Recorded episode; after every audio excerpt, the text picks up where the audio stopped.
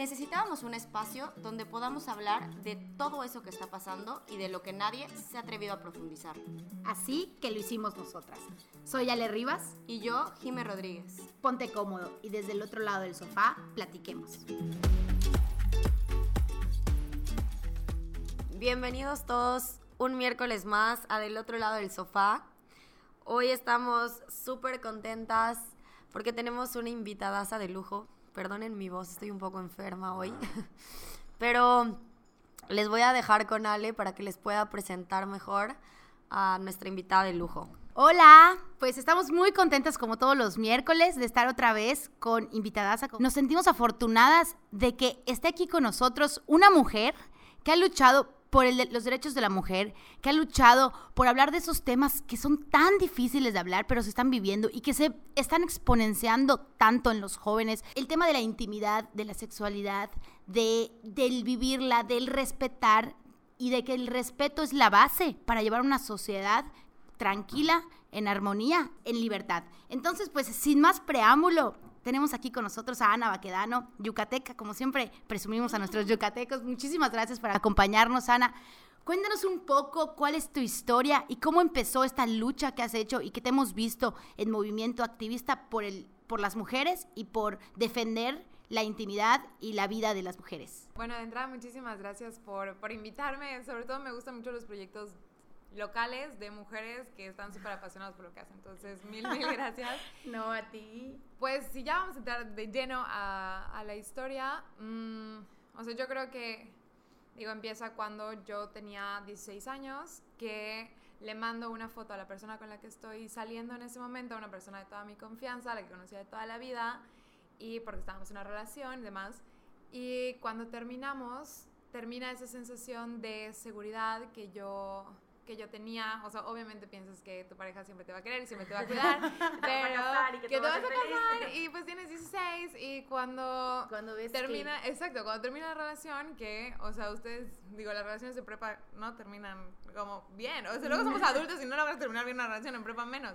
Entonces, esta persona nunca me amenazó con compartir mi foto, o sea, realmente no fue un, un caso de que yo viviera ese tipo de, de amenazas sino algo en su, en su actitud, en su forma de, mm, de tratarme. Dije, oh, no sé, no. O sea, como que corro. Exacto, o sea, corro peligro. Entonces, me acuerdo que yo lo llamaba, por, o sea, no le quería dar ideas, obvio, así como, se me ocurre que puedas hacer esto en mi contra, ¿sabes? Pero o sea, quería realmente pedirle que por favor, o sea, esa foto se quedara entre nosotros porque me dijo que la había borrado, pero igual y no. Y lo que él hacía era quedarse en silencio y colgarme el teléfono. Entonces yo... Qué para frustrante. mí... Ajá, para mí eso era toda la confirmación que, que necesitaba y o sea, empecé como a imaginarme todo lo que pasaría en mi vida si esa foto se hacía pública y qué iban a decir. O sea, me imaginé lo peor. Digo, imagínense ustedes qué pasaría en sus vidas. Ahora imagínense ustedes a los 16 pensando eso. Entonces sí, no, era tus papás, la escuela. Exacto, o sea, me van a sacar de mi casa, me van a expulsar de la escuela, mis amigos se van a dejar de llevar conmigo. O sea, pensé en lo peor y que todas esas cosas iban a pasar por mi culpa. Y yo creo que eso fue uno de los momentos más difíciles de mi proceso porque fue cuando yo no encontraba la fuerza, o sea, de contarle a nadie, de decir, o sea, bueno, estoy pasando por esto, de pedir ayuda, y llegué a contemplar la opción de suicidarme, porque, digo, estoy segura que han escuchado casos, aunque sean lejanos, de mujeres que se suicidan por esto, claro. y les puedo decir que en ese momento entendí por qué, o sea, es una sensación de asfixia, de tu vida se va a acabar, de no hay nada que puedas hacer, entonces, sí. digo, por fortuna no pasó, este, le pedí a mi mamá que me llevara al psicólogo para, o sea, no, le dije a mi mamá porque me iba a matar, obviamente. Claro. Este, no le dije al psicólogo porque yo no me voy a quemar sola. Si nadie lo sabe, yo no lo voy a decir. Entonces trabajé otras cosas, como mi relación conmigo misma, que en ese momento estaba como sí, muy no, lastimada. No. Lo que me mueve muchísimo de este tema es que, o sea, la gente a la que más miedo le tenía no era a, a, esta persona que tenía mi foto, o sea, no era él, era realmente a mis seres más queridos, o sea, era claro, a mis querer, papás,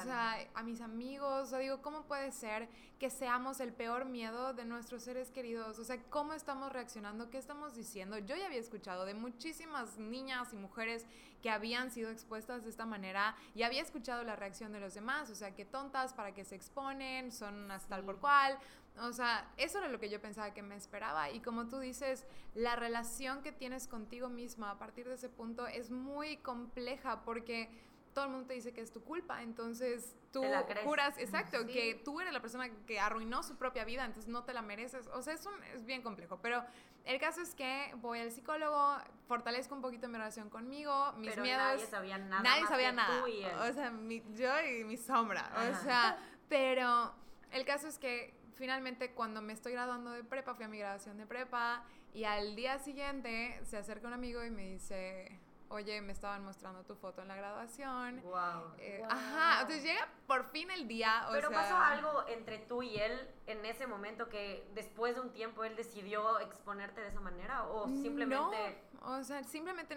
perdimos el contacto, que fue, yo diría que hubo un, un año en ese, en ese lapso entre Ajá. que terminamos y que yo me enteré que la foto salió. Puede ser a lo mejor porque a las personas que se las compartió, o sea, no, no en ese momento se hizo No fue viral, tan ¿ya rápido, ¿sabes? pero- Exacto, no fue tan rápido. Entonces, Wow. o sea, cuando por fin pasa, o sea, como que me reí de los nervios porque dije, bueno, ya, o sea, que Ya se pasó. liberen todos mis miedos, ya estoy lista. O sea, dale, que venga. Porque digo, qué bueno que me estoy entrando ahorita y no cuando estaba pensando en suicidarme. porque a lo mejor hubieras llegado a algo. Ajá, exacto, no sé qué hubiera pasado.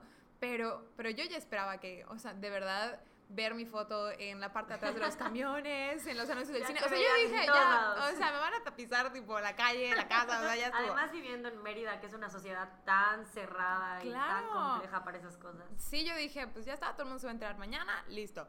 Y, y no, o sea, sí tuvo como un boom de, o sea, de que muchas personas la vieron, pero no, en ningún momento se sintió como súper invasivo y todas y Ajá. demás. Entonces dije, ah, ah, no para, para tanto, o sea, me asusté en vano, nada más pasó tantito y yo entré a una facultad de la UADI que son muy grandes, que donde no conocía a nadie, entonces dije, bueno, sí, ya pasó esto y, o sea, está detrás de mí, entonces ahorita voy a hacer la vida que yo quiero, voy a Ajá. conocer a todas las personas, voy a todas las fiestas, nueva, así. nueva. Yo estaba literal, de que new me, ya sabes, o sea, yo iba literal a todas las fiestas de integración, presidenta de sala, o sea, una ridiculez de socialización para lo que venía, porque en el segundo semestre alguien comparte una, o sea, la foto dentro de la universidad. Bueno, o sea, en ese momento decía nunca haberle hablado a nadie desde el día uno de inducción hasta ese momento, porque todo el mundo como se enteró, se la roló, sabía quién era yo, se volvió un infierno estar en la escuela porque era, o sea, como de película, así como cuando, o sea, yo 13 entraba, literal, o sea, cuando entraba a la cafetería se quedaban todos en silencio y así como Es ella. susurrando, ajá, es ella, ya sabes, y me señalaban y nadie me veía la cara, o sea, era del cuello para abajo, escribían cosas en el baño, en las mesas, en Ana Baquedano, sus fotos, no sé qué, era, y, o sea, como que en ese momento me acuerdo que yo estaba siempre a la defensiva porque nunca esperas, bueno, ahora tal vez sí, pero en ese momento no esperaba que alguien se me acercara y me hiciera un comentario sobre mi foto. O sea, como que nunca estás pensando que la gente se sigue mala, o sea, me hacían Sí. bromas como, oye Ana, este, queremos que este, salgas en la portada de la revista de la universidad porque, o sea, sé que estás muy involucrada. ¿no? Y yo todavía De que, tonta, ay, sí, ya sabes, gracias. de que, sí, ay, yo, la más sí". popular. Reina del baile. sabes. No, o sea, fue un, pues sí, si los puedo apoyar en algo, encantada. Y dice, pero no puedes salir desnuda, ¿eh? Y yo así, ¿qué? O sea, en ese momento me, o sea, todas las veces me caía el mundo cada vez que me decían Oye, una ¿tuviste algún broma. y- contacto con la persona que la compartió después de que te enteraste de que se compartió tu foto? Sí, como a los tantos meses de que se compartió la foto, me escribió y me dijo, oye, se está rolando una foto tuya, quiero que sepas que no fui yo. Ay, ajá. Y literal, o sea, yo así de, "N- no repito Sí. fotos, o sea, si se la, o sea, a ver, dame crédito, obviamente Sí. no. Sé qué foto te Ajá, mandé a ti. exacto, sé que esa foto te la mandé a ti, entonces no me digas que no fuiste tú. Le dije, mira, no tengo, una- o sea, nada que hablar contigo, please, o sea, no me vuelvas a contactar, ya está. No volví a hablar con él hasta tiempo después, que ahorita llegamos a eso. Pero cuando se enteró toda la universidad, o sea, que son como 2.000 personas, o sea, a lo mejor no fueron las 2.000, pero fueron 1.500 y se sentía como si fueran No. 2 millones. O sea, dije, esto es Mérida, o sea, a mi mamá le quedan dos minutos para enterarse, o sea, y dije, o sea, qué feo que se lo tenga que decir una de sus amigas o un, entonces Decidiste hacerlo tú. decidí hacerlo yo. Qué valiente. Es una conversación que Sí. nunca quieres tener con tu mamá, Nunca, pero la nunca. verdad es que yo vivía sola con mi mamá y, y decía, bueno, o sea, eh, Sí, mejor, cruzo los mejor de, dedos mi, y- de mi boca. Exacto, entonces después de comer, literal estábamos sentadas y dije, mamá, ¿te acuerdas que yo salí con este tipo que te chocaba y que me dijiste ese no, o sea, Ya ves, las mamás siempre tienen la razón. O sea, era un qué vergüenza de conversación, Ay, porque le no. chocaba, o sea, me dijo así como aléjate de él, o sea, es bueno, El ahí sexto voy yo. sentido. Literal, eso es exacto. Este, y dije, bueno, le mandé una foto mía desnuda y pues, o sea, todo el mundo la tiene, ya se la rolaron. No es lo mismo compartir tu foto a un grupo random a que compartírselo a una persona en la que confías y teóricamente estás haciendo pues un compromiso de que la foto es para el uso, disfrute y no me acuerdo cómo Uso, dijiste. Consumo y disfrute. Exactamente. Sí, y sabes qué, o sea, a mí, digo, he tenido la oportunidad de acompañar a muchos casos de chicas que están pasando por esta situación y siempre es como, no, es que cometí el error de confiar, no debía haber confiado, o sea, como que siempre culpan a su capacidad de, de elección, a la o sea, de la persona en la que confías y creo que... Digo que ese es un error que cometemos todas las personas de pensar como, ay, pues no hubieras confiado en él porque estás viendo que no es confiable. Y, o sea, poniendo como todos estos como el énfasis en, en La la, selección, en la culpa. Cuando digo, la sociedad funciona gracias a que todos confiamos en todos todo el tiempo. Entonces, o sea, ustedes me invitaron a este espacio, a su casa, para que, a su oficina, para que yo llegue y, y haga lo que me pidieron que, que haga. O sea, no, no estoy abusando de eso, no estoy usándolo como para ver qué puedo sacar. O sea, cruzamos la calle sabiendo que la gente se va a parar si les toca alto. O sea, es confianza. Entonces, si tú quieres como que la gente no confíe y que nadie confíe en nadie, porque por eso no nos va a pasar nada malo. O Pues sea, nadie es- va a hacer nada en la vida, digo, no solo nadie va a hacer nada, o sea, volvemos al no te expongas, volvemos al pues que traías puesto, volvemos a... Claro. O sea, que digo, de verdad van a solucionar todos los delitos diciendo, pues no lo hubieras hecho, o sea, como me asaltaron, pues, las ¿para qué lo mujeres. compraste? Sí. O sea, Sí, es sí. un- obviamente siempre le toca a las mujeres, o Sí, es para qué traías la falda, para qué estabas ahí, para qué fuiste. ¿para qué tomaste? O sea, y Te digo, lo buscaste. Te lo buscaste, Te lo es un típico. sí, no. Exacto, y es lo que, o sea, es, a ver, o sea, está mucho más fácil juzgar a una niña porque hizo sexting que a toda una sociedad violenta. O sea, te es más fácil decir la culpa está en ti que tú revisar de qué forma estás propiciando que las personas alrededor de ti se sientan con el derecho de burlarse de una persona por esto o que tu familia o tu hermanita, tu sobrina, lo que sea, te tenga miedo y no te pueda decir, oye, necesito tu apoyo. O sea, realmente es por eso que hace falta que empecemos a trabajar en nosotras mismas. Oye, y también siempre me pongo a pensar, digo, sí, normalmente, por ejemplo, cuando es la foto de una mujer, digo, hace rato decíamos, ¿no? Normalmente la foto de un hombre, pues, es- Eh. es muy difícil que, que se compartan, ¿no? Al contrario, es como, ah. pero, pero las fotos de las mujeres, sí, los hombres, pues, se la pasan y es como, ay, mira, pues, sí, está súper buena y lo que quieras. Pero el problema a veces somos las mismas mujeres, que es, te llega la foto y es una zorra, es una fácil, es una cualquiera, es no sé qué. O sea, las mismas mujeres en lugar de decir, oye, güey, no, pues la neta yo también estaba enamorada igual y yo también he mandado una que otra foto. O sea, no lo sé. Tipo, siempre es juzgar a la víctima de una manera increíble y en la que no sabes todo el daño que estás cometiendo a la otra persona.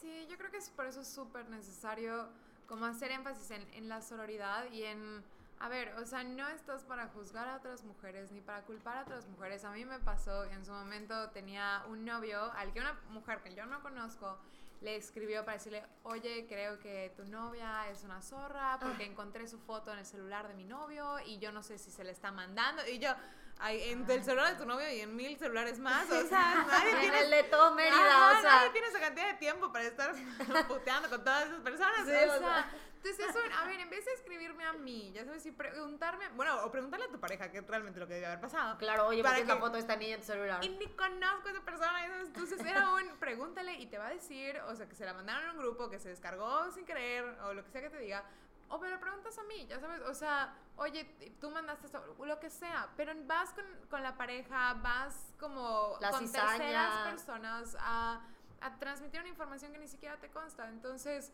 creo que es, o sea, es una tarea importante y eso nos toca a todas las mujeres en un montón de temas, ni siquiera solo en este, pero es dejar de ser violentas con, con las otras, o sea, dejar de pensar que porque ella falló en tu mente, tú estás más arriba.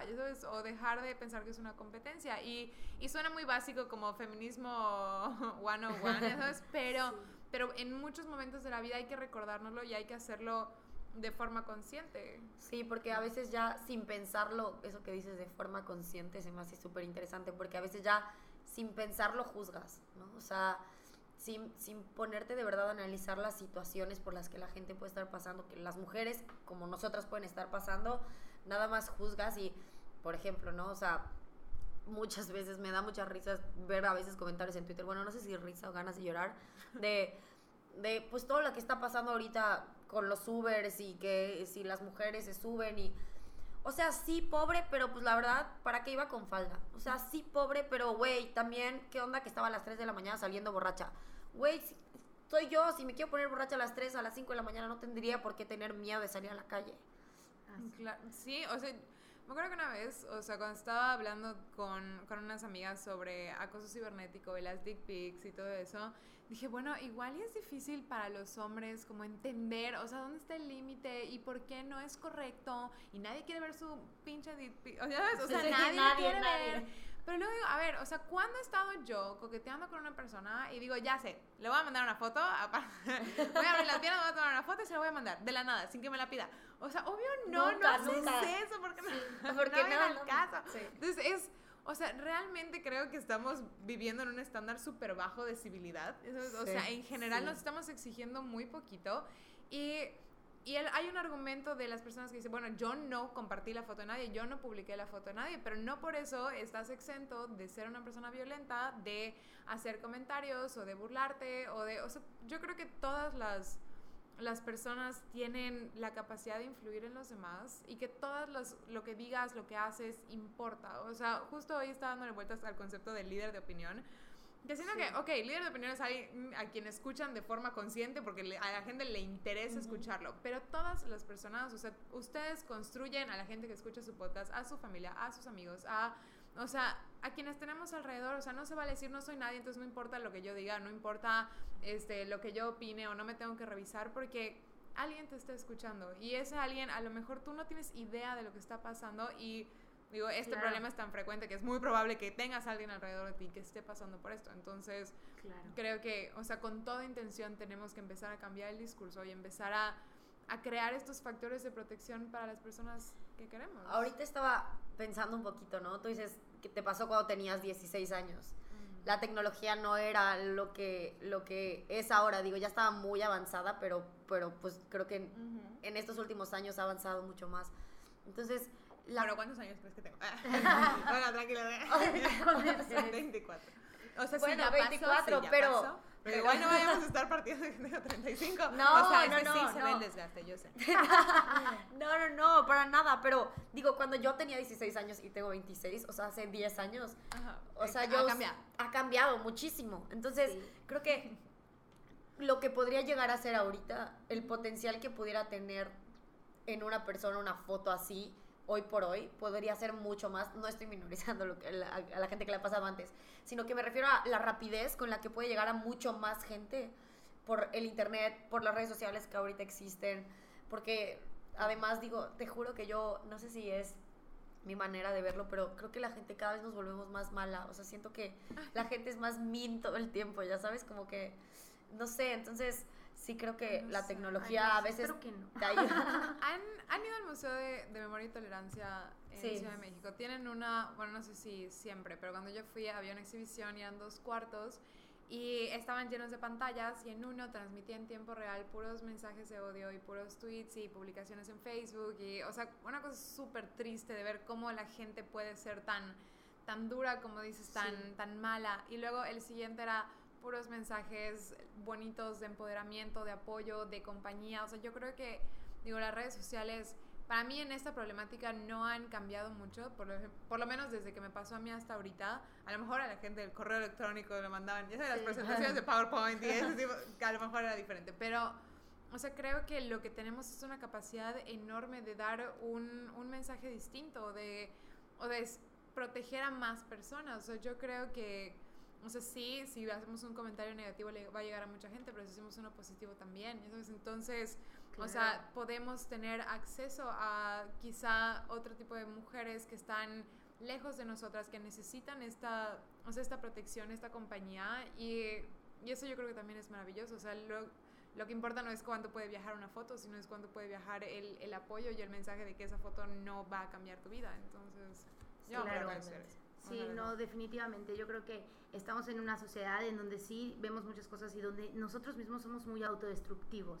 O sea, donde nos flagelamos por hacer cosas o donde nos sentimos muy culpables. Y yo creo que la culpa nos ha llevado a lugares de verdad que la culpa es genera tantas ansiedad, depresión y pensamientos tan negativos que van generando entornos negativos.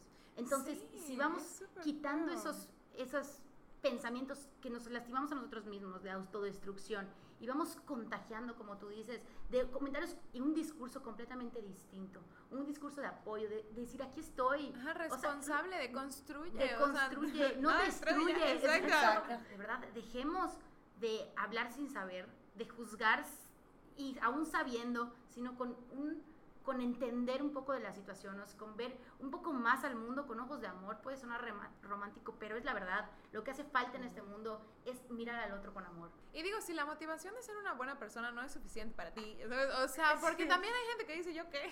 No quiero ser una buena No persona. importa si soy feliz. Yo no mato, no robo. No Así soy feliz. O sea, eh, también hay que pensar que si tú construyes un- una realidad respetuosa a la intimidad, te estás protegiendo a ti. O sea, yo creo que ahorita, digo, todas las redes sociales tienen un millón de candados de seguridad y doble verificación y que la madre y media. O sea, que siempre va a haber alguien más chingón en tecnología que tú. Siempre, Siempre. toda la vida. ¿sabes? Pero. lo que estaba pensando o sea, el otro día. Sí, o sea, de, de que si, si de tecnología. de- acaban de hackear y estaban extorsionando al dueño de una empresa mundial de tecnología. O sea, digo, No, mira, no, si lo no, hackean a sí. él, yo con mi Bye, me van a Facebook hackear, verificación, Sí. o sea, ni modo. Si pasa algo, ni modo. No era o sea, ni modo. mi canal en Instagram no será suficiente. Ajá, o sea, yo escribiendo mis contraseñas a mano para que no me la... O sea, bye, no.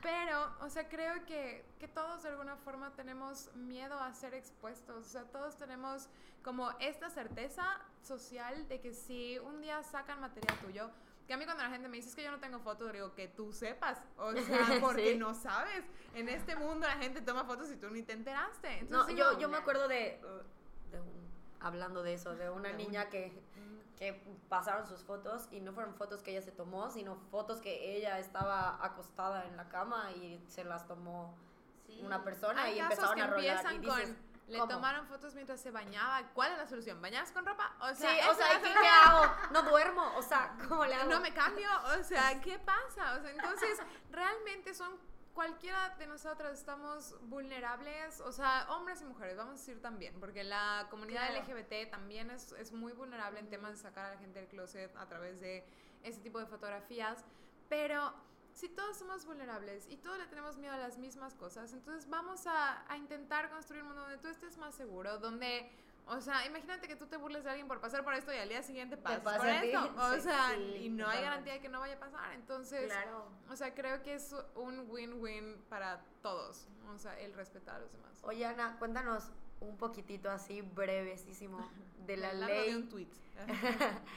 de la, de la ley que impulsaste, que de verdad a mí se me hace increíble lo que, lo que has logrado en tan poco Es tiempo raro. ya tu corta edad, Sí, porque está impresionante. Cuéntanos un poquito. Pues lo que fue es que yo empiezo a hablar públicamente del tema después del caso de Yucatercos, que es una página, un Ujú. mercado de explotación donde subían fotos de niñas y mujeres yucatecas y ganaban mucho dinero y demás. Entonces cierra el caso, hacen un reportaje en un medio nacional y como yo era la que más trabajado tenía este tema, o sea, en, en mi persona, o sea, de Ujú. todas las víctimas que estábamos ahí, yo era como que la que iba con mi Starbucks así de, "Mm, vamos a platicar, ¿sabes? O sea, ¿ustedes cómo se sienten? O sea, porque yo ya llevaba como ya un buen rato en esto, entonces eh, hablo en el reportaje, sale mi nombre, sale mi cara y como que la gente respondió muy bien, o sea, nadie estaba hablando de esto, nadie estaba dando un mensaje diferente que no fuera, a mí me pasó y me arrepiento, ya aprendí la lección, o sea, entonces, sí, todo era falta. arrepentimiento y culpabilidad. Ajá, y yo así de, pues, ¿yo qué? O sea,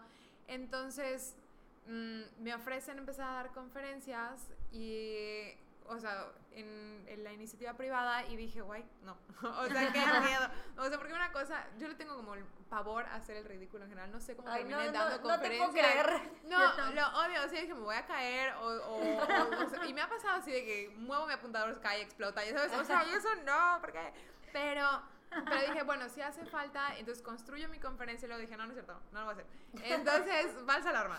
Porque sí dije, es un tema bien grande para moverlo yo sola, pero como a los tantos meses se me acerca una estrategia gubernamental de prevención del delito y me dice, estamos llevando a diferentes escuelas, tanto en Mérida como en el interior del estado, distintas pláticas sobre VIH, sobre pandillas, sobre dararara, y, y nos gusta el tema del sexting y sabemos que tú lo manejas, entonces quieres dar. Y dije, bueno, no me lo van a venir a ofrecer una tercera vez. Sí, ya, lo ya. tengo que hacer.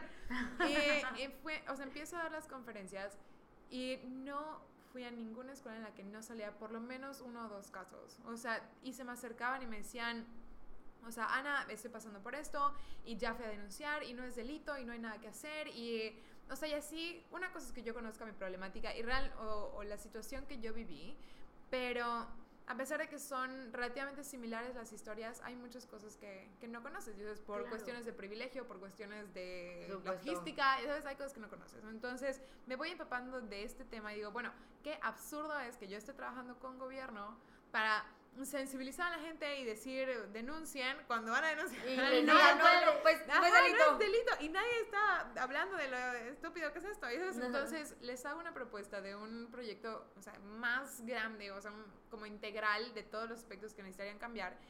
Y me dicen que sí. Y yo dije, ah. Ok. O sea, como que nada más dije, voy a preguntar y me dicen que no, pues ni modo. Y dije, bueno, ¿y puedo ayudar a, a escribirla? Y fue como, ¿sí? Y yo, bueno, ¿por qué nadie está haciendo estas preguntas? Están diciendo que sí. O sea, es- Porque solo soy yo.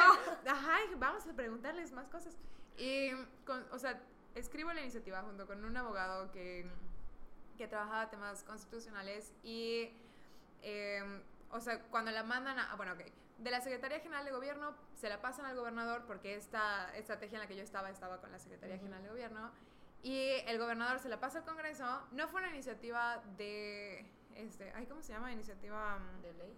o sea, no sé si fue una iniciativa de ley, pero hay tres maneras de que una iniciativa llegue al Congreso. O sea, una es que el gobernador la, Ajá, la proponga. otra es que los mismos diputados o diputadas la escriban, y otra es, que no me acuerdo cómo se llama, que es De la ciudadana. Ah, ciudadana. Ciudadana. Ándale, esa la palabra se me. Iniciativa ciudadana, que eso necesitas conseguir un millón de firmas, bueno, no un millón, pero hay un número Hay un específico número de miles de, firmas. ajá. Ajá, y dije, ay, pues yo en las casas, disculpe, ¿puede?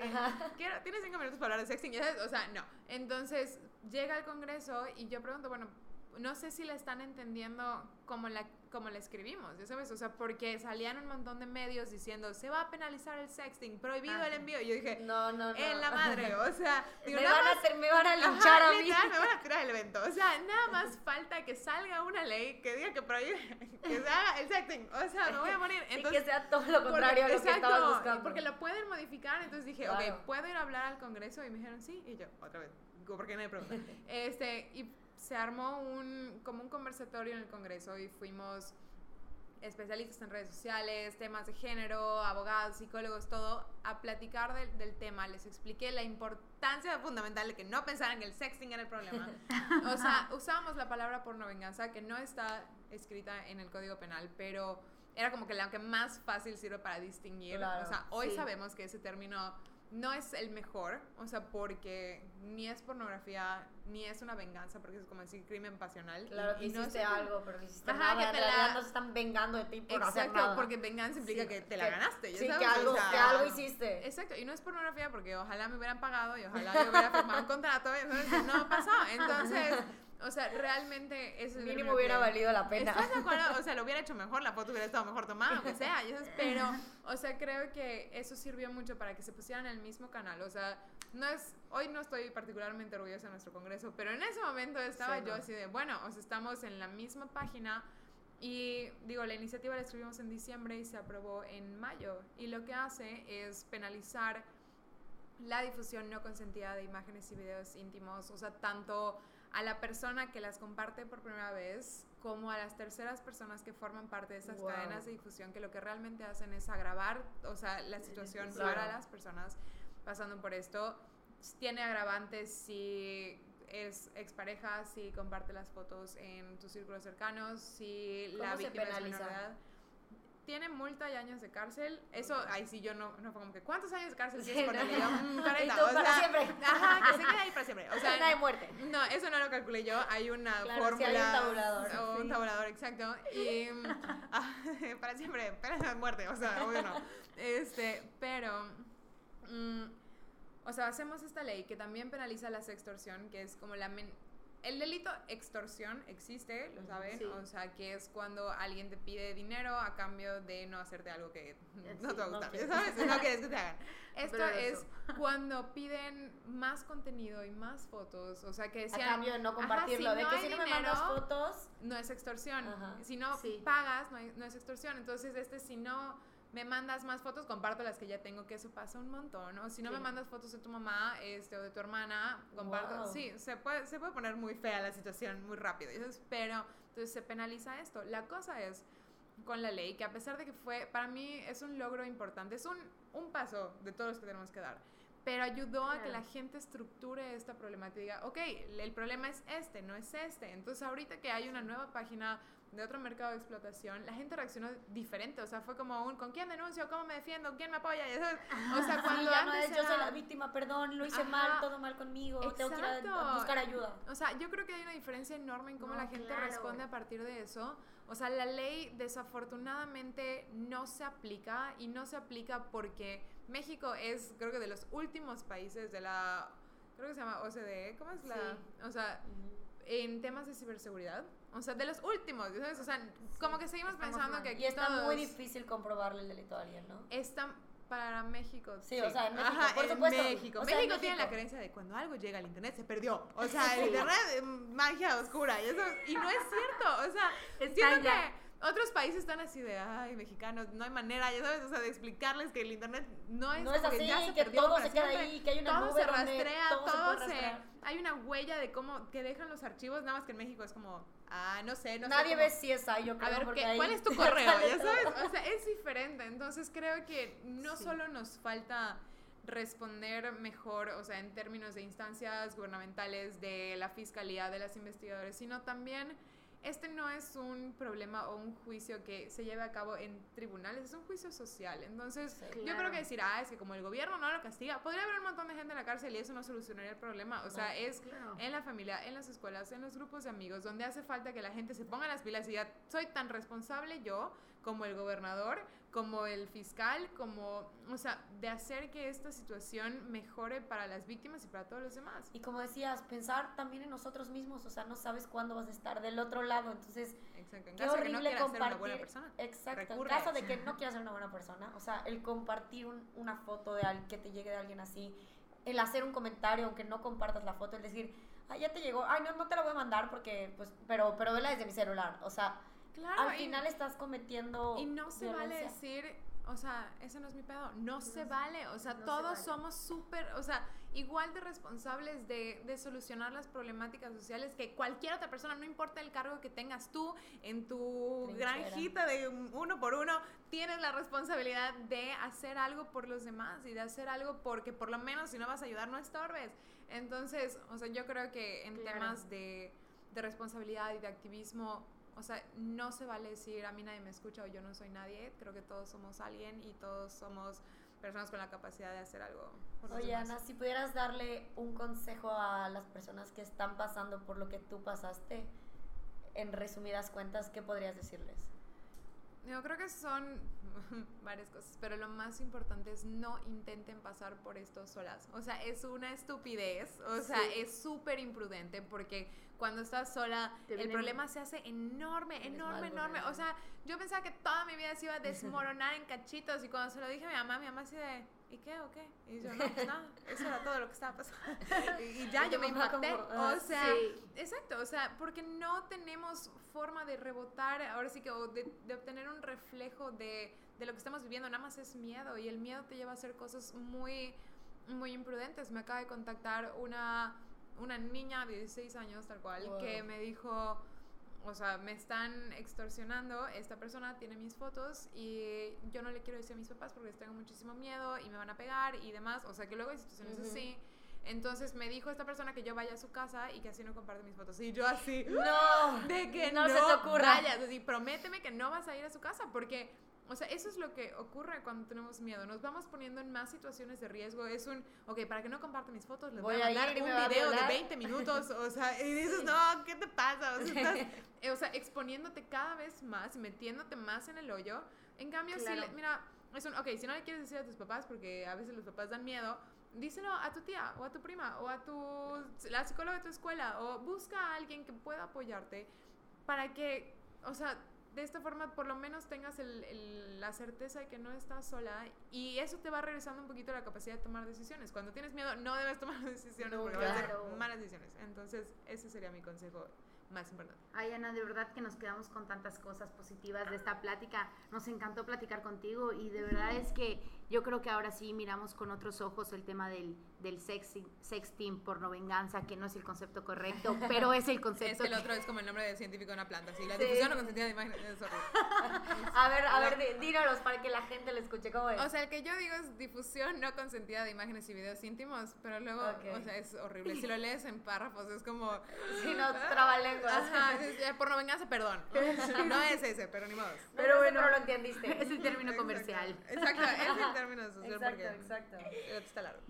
No, pues muchísimas felicidades porque eres un gran- ejemplo de que no nada más te quedaste en un discurso, en una idea, sino que le llevaste la acción. Y llevándola a la acción se, fueron abri- a- se fueron abriendo las puertas, ven- vinieron otras oportunidades que hoy son política pública. O sea, que están en la ley, que se están llevando a cabo y que ya con que la gente lo mire con otros ojos la pornovenganza y como tú dices, que hayan en la segunda ocasión que salió una página igual amenazando con fotos íntimas, la gente ya lo sintió diferente, ya lo vio diferente. Eso es el mayor cambio que pudiste haber hecho y que sigues contagiando y que no nada más te, ha- te has quedado aquí en Mérida, sino has visto eh, en otros estados oportunidades que te han ayudado, te han abierto las puertas y que te han pues te han hecho y te han formado en este tema y que hoy ya eres experta, podemos decir, y que estás luchando. Yo creo que mujeres como tú, mujeres que luchan, mujeres que pues están literalmente al pie del cañón para, para ayudar a otras mujeres, son lo que necesitamos hoy en nuestra sociedad. Necesitamos más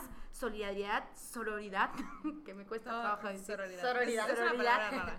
pero nos hace falta, nos hace falta y yo creo que, como tú dices, en cada uno está dentro de cada uno de nosotros y no Y podemos hay ser acciones, ajenos. Ajá, y no hay acciones insignificantes. O sea, me encanta Claro. cuando la gente lee mi historia y es como, ah, seguro Ana es hija del gobernador. ¿ya ¿sabes? O sea, no había como recursos financieros que yo dijera, ay, sí le pago a todo el mundo para que, claro que no. No habían contactos políticos. O sea, pero es entender que si tú tienes la pasión y el amor por un tema, lo puedes mover. Y nadie empieza en el Congreso o en el Senado o en, o sea, en la No. Y presidencia. como Todos dices, empiezan en nadie chiquito. nos, atreve- nos atrevemos a preguntar. O sea, tú preguntabas y te decían que sí, decías, ¿qué está pasando? Porque te dicen que sí. exacto, es, Entonces, exacto. digo, el pregunta no ya lo sea. tienes. Mi papá siempre me dice, Jimena, el no ya lo tienes. Igual a mí me pregunta. dijeron mis papás, ¿eh? Sí. Sí, pregunta y a lo mejor y pues te dicen que sí. O sea, Te dicen que sí, y si te dicen que no, busca otra manera. Porque, o sea, para mí el activismo se trata de creatividad y se trata de encontrar caminos donde no las hay.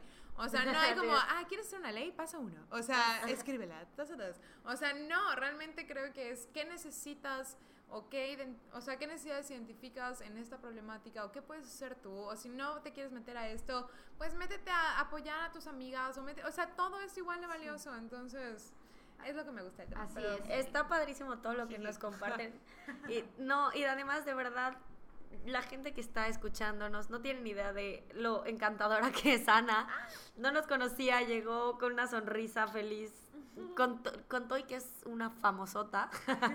no nos dijo que no a venir a, a del otro lado del sofá. Y de verdad que estamos súper, súper orgullosas de poder tener a una persona como tú aquí, a una yucateca, como siempre decimos, el Yuca Power, que siempre sale a, a relucir. y en serio que es impresionante cómo, cómo has luchado, lo has conseguido a tus 24 años, ya muchos quisieran a tu edad haber logrado la mitad de lo que has logrado. Y pues que sepas que hay muchísima gente aquí en Yucatán y yo creo que en todo México que está súper orgullosa de lo, que, de lo que has logrado y que has cambiado vidas y que creo que al final a eso venimos al mundo, ¿no? Aunque sea cambiar la vida de una persona, ya, ya, cumpliste, ya cumpliste una misión. Y pues para despedirnos, Ana, cuéntanos a ver en dónde vas a estar próximamente ahí famoseando. Famoseando, son esas veces que cómo llegué aquí y qué nervios y ojalá no me tropiece, este, pero me invitaron al foro de equidad de género del TEC de Monterrey que está siendo organizado por el capítulo He for She de la universidad y Y ya, pues famoseando porque luego habría Yalitza Aparicio. Pero nada más por eso. Porque ya- Casual. Sí, pero estoy, estoy muy emocionada y yo creo que, o sea, está, como tú decías, padrísimo llegar a otros estados y conocer cómo funciona esta problemática allá y qué viven estas personas, porque mientras más en contacto te mantengas con, con otras experiencias y con otros contextos, o sea, yo creo que es cuando más entiendes lo insignificante que eres en el mundo y lo importante que es que hagas lo que te toca hacer. Exactamente. Así es. Pues muchísimas gracias por acompañarnos un miércoles más.